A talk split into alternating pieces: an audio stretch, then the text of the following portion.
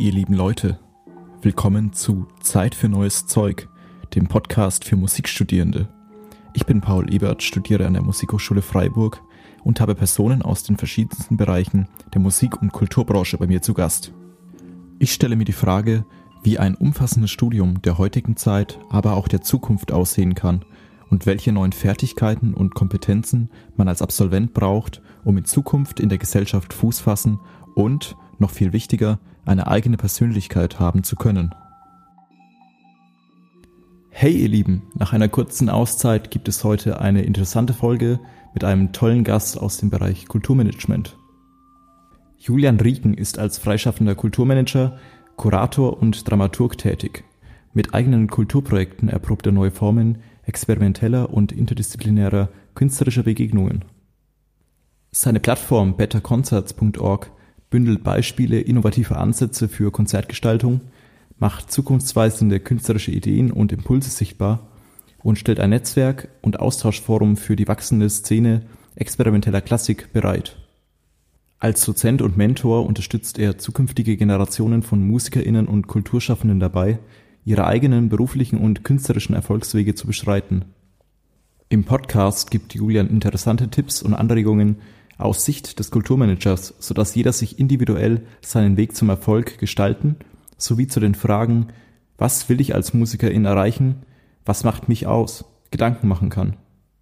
In den Show Notes findet ihr wie immer alle genannten Plattformen und viel Informationsmaterial verlinkt – Besonders auf der Seite betterconcerts.org gibt es sehr viel zu lesen und zu entdecken. Schaut dort unbedingt mal vorbei. Nun wünsche ich euch ganz viel Spaß beim Zuhören.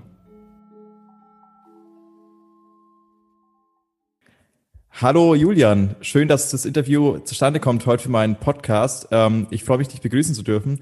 Wie geht's dir und wo erwische ich dich denn gerade?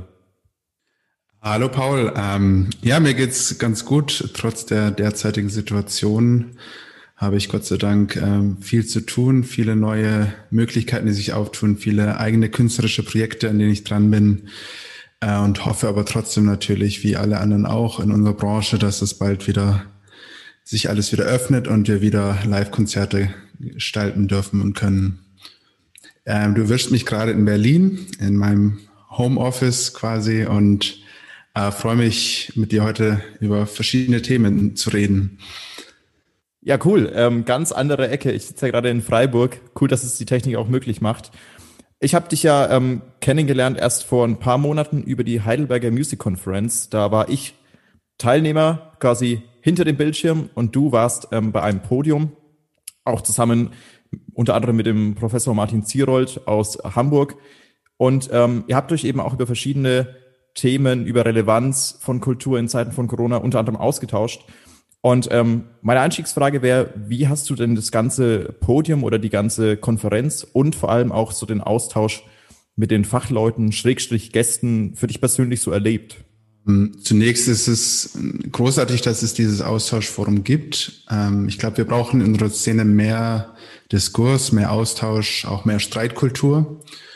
Wir müssen aber auch schauen, dass wir nicht zu sehr in unserer eigenen Blase bleiben, also im eigenen Echoraum. Ich hätte mir da mehr, daher mehr Impulse und kritische Blicke auch von, von außerhalb gewünscht. Das hybride Konferenzformat, also es war ja digital, aber es waren auch äh, Panels vor Ort, analog, ähm, hat erstaunlich gut funktioniert.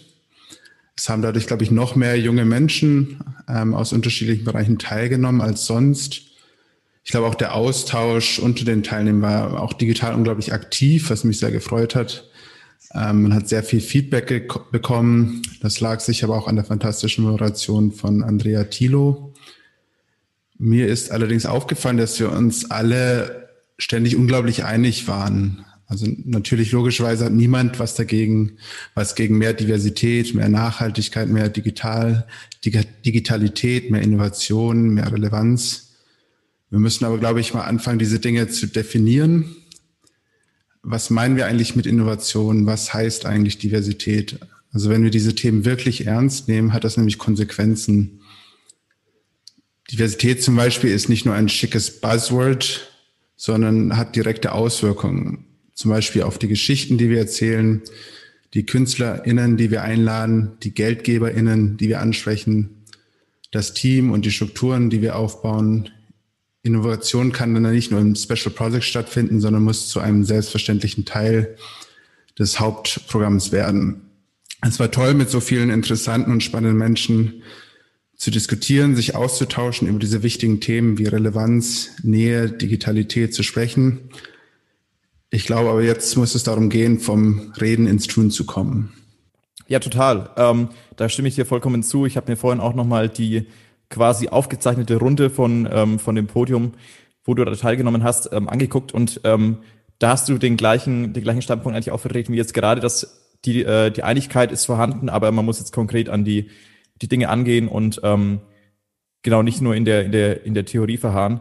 Ich pack den Link auf jeden Fall mal in die Show Notes, denn die meisten Panels beziehungsweise auch die Vorträge der einzelnen ähm, äh, Gäste sind ja noch online. Das ist ja auch ziemlich cool. Also man kann sich das im Nachhinein noch mal anschauen und ähm, sich darüber auch digital natürlich austauschen.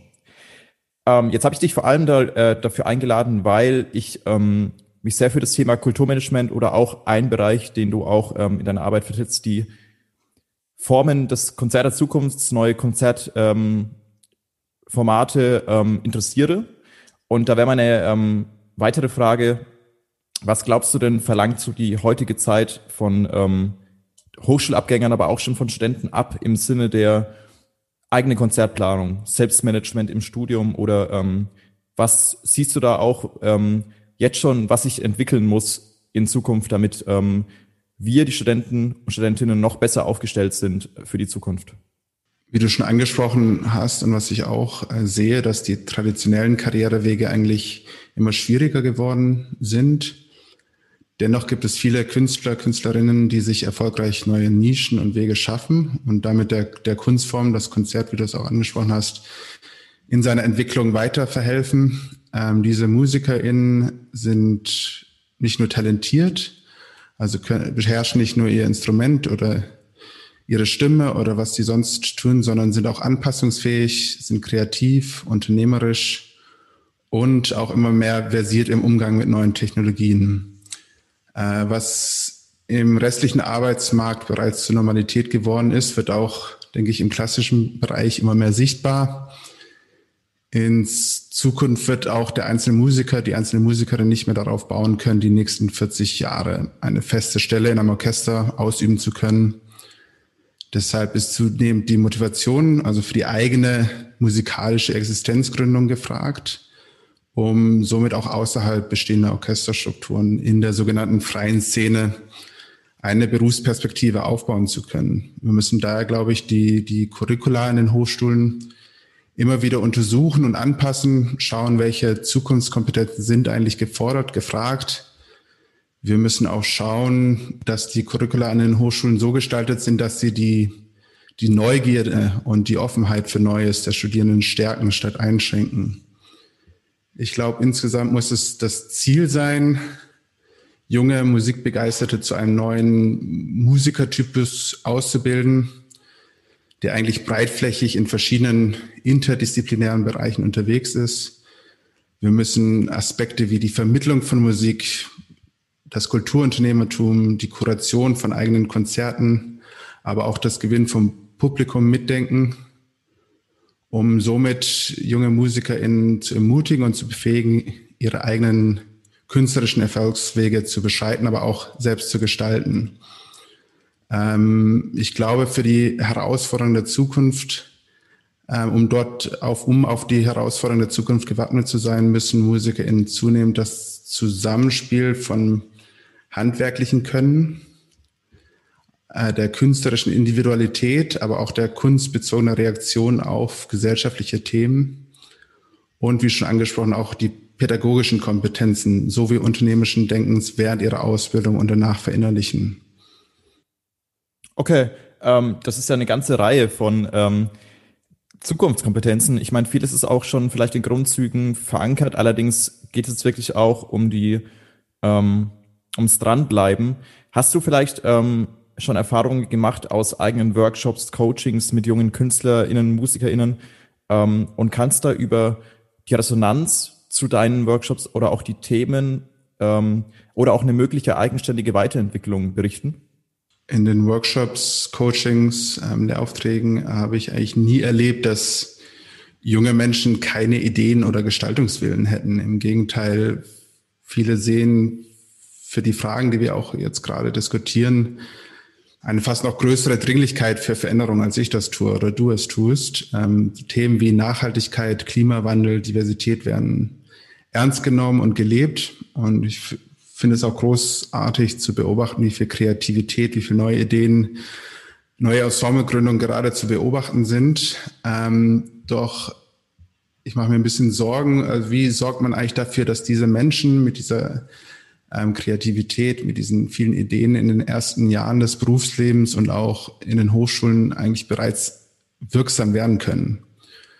Und dass sie in der Zeit dabei bleiben mit ihrer Leidenschaft und nicht frustriert werden von eingeschränkten Gestaltungsmöglichkeiten im Studium und danach. Also wie bekommt man die Menschen, die die neuen Ideen haben, Menschen, die frisch ins System kommen, gerade junge Menschen schneller in die Wirksamkeit? Das ist, glaube ich, die große Frage.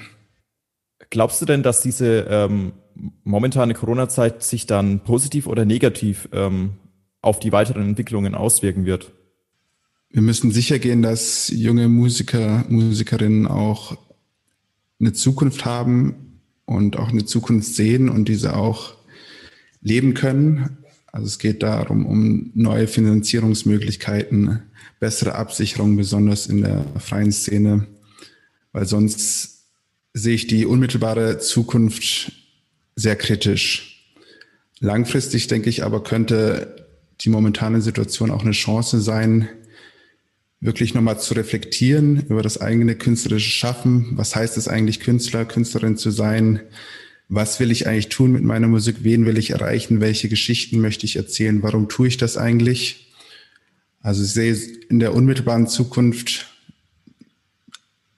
eine Gefahr, dass wir viele verlieren, wenn wir deren Zukunft nicht ermöglichen und wirklich Möglichkeiten und Strukturen schaffen, dass sie das auch tun können.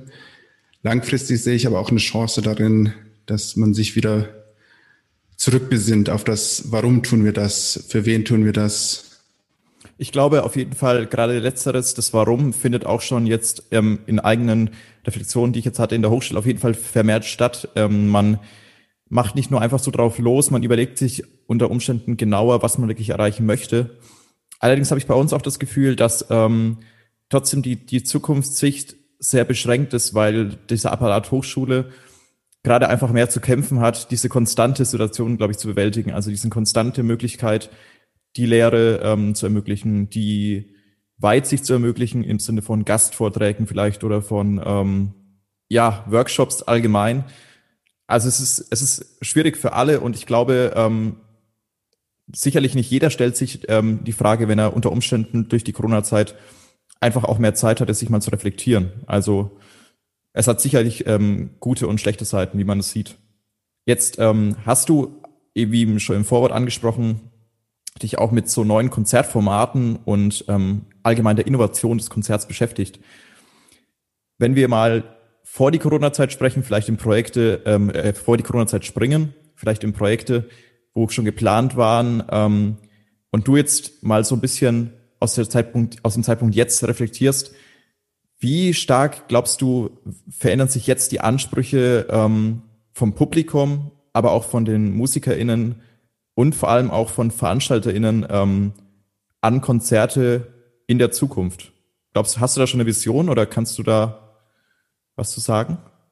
Ja, gerne. Ähm, ich beobachte gerade, dass wir uns als Kulturschaffende immer wieder fragen, was vermissen wir eigentlich? Ähm, wir vermissen Live-Konzerte, wir vermissen den Austausch untereinander, wir vermissen besondere Konzertmomente. Wir fragen uns eigentlich aber nie, was die vermissen, die uns nicht kennen. Und wir müssen uns glaube ich, sehr ehrlich die Frage stellen, auch warum sollten Menschen wieder zurückkehren? Ich hoffe, sie tun das, aber wir müssen auch dafür Sorge tragen, dass sie zurückkehren, indem wir relevant werden, indem wir äh, Geschichten erzählen, die die Menschen unmittelbar berühren, die etwas mit deren Leben zu tun haben. Und ich glaube, das ist möglich mit klassischer Musik, besonders in der schnelllebigen Zeit in der Digitalisierung gibt es, glaube ich, auch eine große Sehnsucht nach Kontemplation, nach Resonanz, nach Austausch, besonders nach Corona, wo wir ähm, forciert werden, Abstand zu halten von anderen, wo das Wort Social Distancing im Raum steht, ähm, wo wir, glaube ich, gibt es eine große Sehnsucht danach, auch wieder zusammenzukommen und in Gemeinschaften Gemeinsames zu erleben. Und das ist, glaube ich, eine große Chance, ähm, solche Räume zu schaffen, wo wir Resonanzerfahrungen haben können, wo wir als Gemeinschaft Besonderes erleben. Ähm, das ist so meine Vision. Wir müssen aber Sorge tragen, dass, dass wir diese Relevanz auch zeigen und ähm, nicht nur Re Systemrelevanz einfordern, sondern sie auch beweisen, indem wir zeigen, dass Kultur und Musik was Essentielles für unser Leben, für unsere Gemeinschaften, für unsere Demokratie ist. Und da sehe ich eine große Chance auch für die Zukunft, ähm, dass sich das Konzert weiterentwickelt. Oh, Entschuldigung, wenn ich einhaken darf, kurz. Ähm, das Begriff, Begriff Systemrelevanz war ja bei der Heidelberger Music Conference auch so ein, so ein Schlagwort, wo viel diskutiert wurde. Ähm, und auch die Resonanz zwischen vielleicht dem, ähm, dem Publikum und den MusikerInnen. Glaubst du, dass es ähm, auch in, im Bezug auf sowas wie jetzt die ganzen Streaming-Konzerte an Wert gewonnen oder an Wert verloren hat. Ich finde das auch ein spannendes Thema, weil gerade ähm, wir als äh, Studentinnen ähm, ja vermehrt mit Konzertabsagen rechnen mussten. Manche Ensembles sehr durch äh, Konzertanfragen für Streaming-Konzerte oder, oder weitere Konzertengagements profitieren konnten. Also glaubst du, für die, für die ähm, Szene hat es eher an Wert gewonnen oder an Wert verloren, diese, ja, diese Relevanzdiskussion oder auch diese Resonanzdiskussion? Ich glaube, es war gut, dass sie geführt wurde, aber wir müssen auch äh, mehr zeigen, warum wir relevant sind. Und äh, wenn man sich die Publikumsstrukturen anschaut und Hochkultur und insbesondere Musik und äh, wenn man dann in die neue Musik geht, ist es noch weniger, sind es wirklich sehr wenige Menschen, die tatsächlich in die Konzerte gehen. Man sagt ungefähr acht bis zehn Prozent nutzen Hochkulturangebote. Ähm, klassische Musik liegt vielleicht ein bisschen drunter noch. Und da müssen wir uns schon die Frage stellen, auch ehrlich stellen, für wen tun wir das eigentlich und sind wir für die Menschen relevant? Und ich glaube, wir sind sehr relevant, aber wir müssen das zeigen, indem wir auch äh, Konzerte gestalten, die eine Beziehung zu den Menschen, zu den Themen, zu den Fragen der Zeit stellen und nicht äh, museale Aufführungen, die nur in der Vergangenheit beharren. Und ich glaube, die Musik ist, ist sehr aktuell. Also in der Musik steckt unglaublich viel Aktuelles. Und wenn wir das rausarbeiten können in Konzertformaten, ähm, können wir auch wieder mehr Menschen erreichen.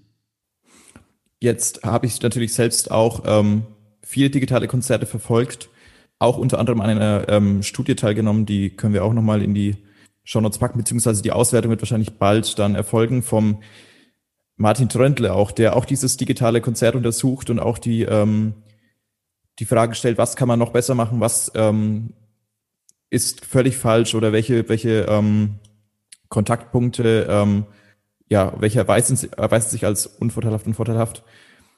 Ähm, hast du vielleicht auch Visionen für das digitale Konzert der Zukunft? Also falls sich dieses, dieses digitale Modell vielleicht, ähm, ich würde nicht sagen einstellt, aber auf jeden Fall auf Abruf bleibt, hast du dir schon da mal konkrete, vielleicht sogar Projektideen gedacht?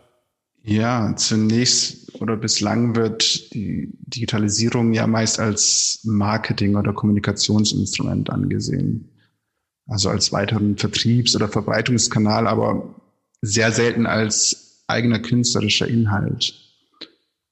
Auch wenn viele Konzerthäuser schon vor der Krise, vor Corona, ähm, digitale Formate produziert haben, waren diese meistens losgelöst von der Kunst, von den KünstlerInnen und waren in der Kommunikation oder im Marketing angesiedelt. Und ein gestreamtes Konzert ist per se für mich keine digitale Kunst, sondern zunächst lediglich die digitale Verbreitung von analogen Content. Und deshalb kann, glaube ich, die momentane Krise auch als Chance genutzt werden, über digitale Aufführungspraxen und Rezeption von Musik auch neu nachzudenken und ich finde es manchmal ein bisschen mühsam, die Diskussion, weil es geht nicht darum, dass digitale Kunstformen Live-Konzerte ersetzen. Das wird auch nicht geschehen. Ähm, es wird immer Live-Konzerte geben, weil diese Nähe, diese Resonanz, worüber wir auch vorher schon gesprochen haben, kann nur dort stattfinden. Aber es ist eine unglaublich tolle Möglichkeit, ähm, etwas wirklich Neues, auch Kreatives, Innovatives, Künstlerisches oder Eigenständiges zu schaffen. Also vielleicht ohne Gemeinschaftserlebnis und Raumklang, aber dafür mit umso mehr experimenteller Bewegungsfreiheit. Also ist auch die Chance eigentlich, dass Grenzen zwischen den Medien, zwischen verschiedenen Kunstarten weiterfallen, die Kunst fließender wird. Es gibt auch bereits ganz tolle Beispiele, zum Beispiel die Digital Season der Scottish Ballet Company, ähm, ein großartiges Beispiel, die schon seit Jahren digitale Kunst machen und nicht als Ersatz für, für die Aufführung, die analoge Aufführung, sondern als, als etwas Zusätzliches, als etwas anderes, etwas Eigenständiges. Und das ist meine Vision, dass wir uns mehr trauen sollen, auch in der jetzigen Situation mehr ausprobieren sollten. Ähm, es geht nicht darum, irgendwelche Geisterkonzerte zu streamen, weil man merkt dann schnell, dass die Distanz zwischen Publikum noch größer ist, als sie teilweise schon in Konzerten sind.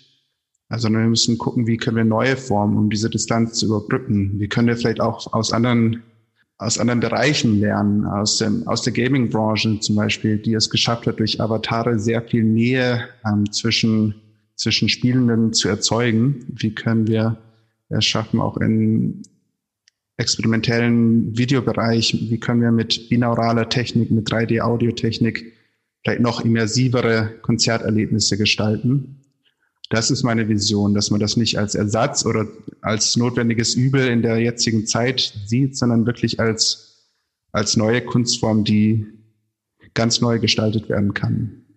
Ja, da kann ich auf jeden Fall deinen ähm, Podcast, den du bei SoundCloud hast, äh, gerne anfügen, der sich auch genau mit diesen mit dieser binauralen Technik ähm, befasst. Und äh, da kann ähm, jeder interessierte Hörer auch mal reinhören. Jetzt hast du ähm, auch die Plattform betterconcerts.org ins Leben gerufen und da auch schon zahlreiche Projekte ähm, ins Leben gerufen, die sich auch speziell eben mit diesem Konzert der Zukunft und was das eigentlich bedeutet beschäftigt. Ähm, magst du da einfach noch erzählen, was da so geplant vielleicht ist oder was da schon alles passiert ist auf dieser Plattform? Gerne. Ähm, die Plattform bündelt Beispiele innovativer Ansätze äh, für Konzertgestaltung, macht zukunftsweisende künstlerische Ideen und Impulse sichtbar und stellt ein Netzwerk- und Austauschforum ähm, bereit. Immer mit der Frage, ähm, was ist eigentlich das Konzert der Zukunft? Wie ist die Relevanz? Was ist eigentlich eine zeitgemäße Konzertkultur? Ist eigentlich entstanden aus einem längeren Diskurs mit verschiedenen Menschen, wo es um die Frage der Zukunft des Konzertes ging. Und wir haben darüber gesprochen, dass sich eigentlich das, das Konzert seit dem 19. Jahrhundert nicht wirklich verändert oder weiterentwickelt hat und eigentlich sich sogar normiert und ritualisiert hat, ähm, obwohl sich die Gesellschaft sehr stark, sehr, sehr schnell, sehr, sehr anders geworden ist. Ähm, auch die so, sogenannte Heiligsprechung des Werkes im 19. Jahrhundert im Zuge der, der philosophischen Ästhetik hat eigentlich zu einer zunehmenden Distanzierung zwischen dem Bühnengeschehen und dem Publikum geführt. Und uns ist eigentlich aufgefallen, dass sehr wenig über das Konzert, also über das oder die Musik, über das Kernprodukt ähm, unserer Szene sprechen und eigentlich immer nur über die Rahmenbedingungen und eigentlich nicht über das Konzert an sich. Und ähm, daraus ist dann diese Plattform entstanden, wo wir nach neuen Formen, nach Formaten suchen, aber auch nach neuen Anschlussmöglichkeiten, Identif Identifikationsmomente für ein neues Publikum. Und es geht dabei eigentlich nicht um neue Formen versus traditionelle Konzerte, sondern um möglichst vielfältige Angebote für ein immer diverser werdendes Publikum. Ähm, es geht auch nicht um eine popularisierende Eventisierung, wie manchmal uns vorgeworfen, vorgeworfen wird, sondern um eine zeitgemäße Weiterentwicklung des Konzerts als Präsentationsform. Und im Sinne einer modernen Kunstform und lebendigen Zeitkunst, wie wir das Konzert sehen, ähm, steht dabei das Potenzial eines solchen Konzertes als offener, dynamischer Erlebnisraum im Mittelpunkt, also der zur Beteiligung, zur Interaktion mit dem Publikum einlädt. Ähm, die Bühne selbst ist eigentlich Partitur, der Ort wird zur Begegnungsstätte und es entsteht eine Resonanz zwischen KünstlerInnen und Publikum, es entsteht eine Nähe und es ist auch der Versuch, Konzerthäuser eigentlich dazu zu bringen, immer mehr zu Orten der vielschichtigen und vielfältigen Kunsterfahrung zu werden. Also auch mehr Möglichkeiten des Kunstmachens anzubieten. Und sie müssen zu Orten der, der Stadt werden, die eine ganz andere Präsenz haben und für alle zugänglich und relevant sind. Ich habe bei der Heidelberg Music Conference in dem Panel auch äh, erzählt, dass ich das immer ganz schrecklich finde, wenn wir von, wenn wir Tag, Tage der offenen Türen anbieten, weil das heißt, dass wir an allen anderen Tagen des Jahres geschlossen sind. Und das ist natürlich eine schreckliche Vorstellung, weil wir im Gegenteil müssen wir offen sein, wir müssen uns öffnen, wir müssen für alle zugänglich sein. Und aus diesem Hintergrund, aus diesem Diskurs, aus diesem Austausch miteinander ist diese Plattform entstanden, wo wir versuchen, das eigentlich zu bündeln, was passiert, auch außerhalb unseres Blickwinkels Konzerte ähm, zu präsentieren, die stattfinden, Neues zu, zu produzieren, Leute zu vernetzen, Menschen zu vernetzen und auch junge Menschen, die Ideen haben und die was ändern, was, was verwirklichen wollen, zu inspirieren und auch Handlungsinstrumente anzubieten. Und da entsteht gerade auch ein neues Projekt, der Campus auf Better Concerts, wo wir in Zukunft noch mehr solche Handlungsinstrumente anbieten wollen, wo wir insbesondere junge Musiker, Musikerinnen ähm, ermutigen wollen, Dinge auszuprobieren, auch mal zu scheitern und wirklich zu experimentieren und zu versuchen, ihre Kunst in einen zeitgemäßen Kontext zu stellen. Äh, des Weiteren wird auch das sogenannte Lab aufgebaut, wo ja ich die Fragen, die wir vorhin hatten, was, wie sieht eigentlich das digitale Konzert der Zukunft aus? Was ist eigentlich Digitalisierung im, in dem Kontext von äh, klassischer Musik und da auch versuchen, tolle Beispiele zu finden, was eigentlich gemacht wird, auch aus unterschiedlichen Bereichen, nicht aus, nur aus der Musik und wie kann man da auch Neues kreieren, das einen Bezug äh, zu den Geschichten, zu den Fragen unserer Gesellschaft hat. Toll, also eine ganze Menge auch, die ähm, die Vielfalt auch zeigt von, von der Plattform einerseits und auch von der Konstante, die sie möglicherweise bieten wird, ähm, es nicht quasi einfach als einen, ähm, als einen Blick mal in diese Welt Kulturmanagement oder das Konzert der Zukunft zu zeigen und das aber dann auch zum Beispiel, wie man es bei Festivals oft erlebt, ähm, dass man mal einen zweiwöchigen Diskurs hat, eine Diskussion und es dann aber auch wieder Geschichte ist, beziehungsweise dann jeder auf sich allein ist, sondern so eine schöne, vielfältige Konstante zu bieten, ähm, dass sich Leute auch scheit, das finde ich auch ein super Satz. Erstens mit diesem Tag der offenen Tür. Das fand ich eine, äh, eine, eine, eine super Beschreibung. Ähm, aber auch dieses Scheitern dürfen. Das ist, erlebe ich auch in der Hochschule. Ich meine, jede Hochschule gibt sich als Raum des Lernens und des Wissens aus, aber meiner Meinung nach wird das Scheitern oder auch das Scheitern lassen viel zu wenig auch äh, geduldet oder ähm, vielleicht auch so ein bisschen ähm, äh, zugelassen einfach. Ähm, und deswegen finde ich das eine ganz grandiose Möglichkeit, auch für meine Generation, wie ich es ja sagen darf, sich dann auszuprobieren und äh, sich ähm, möglicherweise inspirieren zu lassen von das, was da noch kommt. Als Abschlussfrage würde ich noch gerne wissen, ähm, wie können denn Musikstudentinnen in ihrer Rolle bereits mit Kindern und Jugendlichen an eigenen Konzepten und Projekten für das äh, Konzert der Zukunft arbeiten und sie natürlich im Vordergrund auch dafür begeistern. Denn ich finde, das ähm, das Thema ähm, findet auch viel zu wenig Anklang oder Thematik noch in der momentanen Hochschulkultur. Klassische Musik wird äh, als Wert zwar geschätzt, als Ereignis aber kaum genutzt, vor allem nicht von jungen Menschen. Es herrscht also eine Art Beziehungsarmut zwischen dem Produzierenden und den Rezipierenden. Ähm, und junge Menschen gehen nicht irgendwann ins Konzert, nur weil sie älter sind, sondern es sind die eigentlich die generationsspezifischen Prägungen in der Kindes- und Jugendzeit, die auch im Alter die, die Richtung des Musikgeschmacks vorgeben. Das hat also mit Bildung und kultureller Sozialisation zu tun. Die im Kindes- und Jugendalter erfahrenen Kulturvorlieben haben erhebliche Bedeutung für die Herausbildung und auch Differenzierung des musikalischen Geschmacks. Deshalb müsste man sich eigentlich immer wieder die Frage der Relevanz stellen und wie können wir die Musik, die wir alle lieben, relevant gestalten, damit wir auch in Zukunft ein Publikum haben. Und genau diese Themen und Fragen müssen Teil des Musikstudiums werden.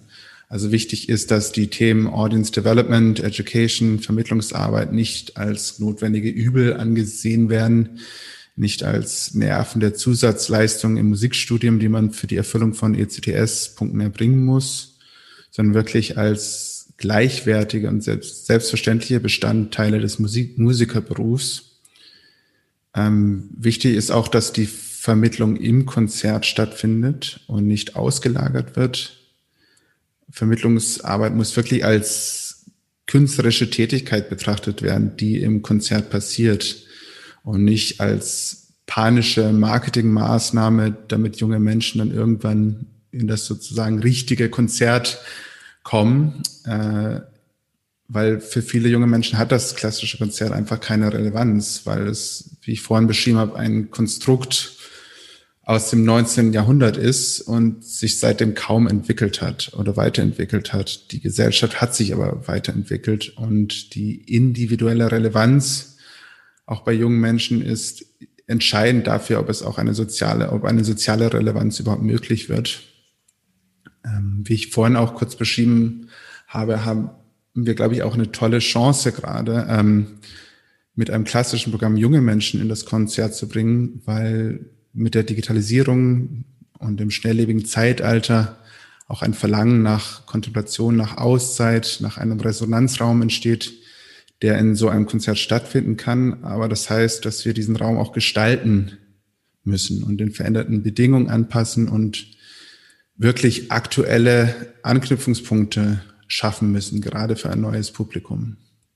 Um anzufügen, vor allem auch bewusst gestalten, also sich nicht nur mit äh, vertrauten Mustern vielleicht zu identifizieren und diese ähm, in scheinbar neue ähm, Konzertformate umzuwandeln, sondern wirklich auch den Mut haben, ähm, zu, zu scheitern. Also das ist, glaube ich, auch ein zentraler Punkt, äh, auf den wir immer wieder zurückkommen, können auch ähm, sich mehr trauen und ähm, mehr ähm, für mehr Augenöffnung vielleicht auch schon als Stand zu sorgen. Ähm, ich habe es auch schon erlebt. Es wird durchaus von Professoren auch gern gesehen, wenn man einfach mal wirklich völlig neue Konzepte sowohl vielleicht in methodischer Hinsicht als auch in ähm, ja in der ähm, Gestaltungsplanungsbranche ähm, oder ähm, im Planungsbereich ähm, vorschlägt und ähm, dadurch auch mal so ein bisschen das Eis bricht für einfach ähm, einen neuen, äh, einen neuen Weitblick und auch damit natürlich, wenn es in zum Beispiel in Seminaren oder Workshops passiert, seinen Mitstudierenden ähm, auch die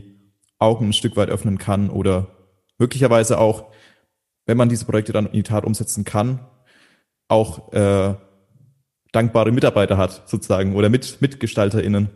Das ähm, wünsche ich mir auf jeden Fall auch sehr für die Zukunft.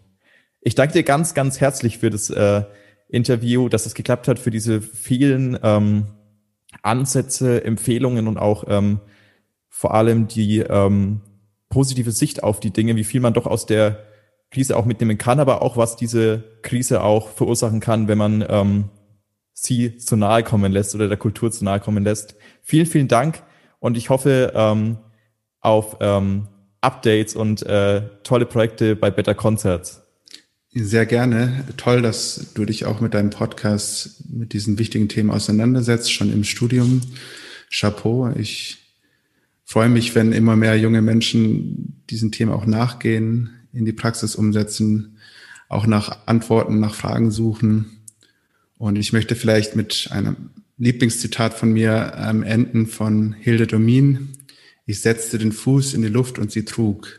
Also wir brauchen alle mehr Mut, den Schritt ins Ungewagte, in das Offene zu tun und auch die Vertrautheit zu haben, dass der Schritt richtig ist und dass die Luft tragen wird und wir damit Erfolg haben werden. Total. Sehr guter Satz zum Ende. Vielen, vielen Dank und hoffentlich mal bis bald in Person. Das wünsche ich auch. Das war's für heute. Wenn es euch gefallen hat, abonniert den Podcast und empfehlt ihn euren Mitstudierenden. Bis zum nächsten Mal und bis dahin macht's gut.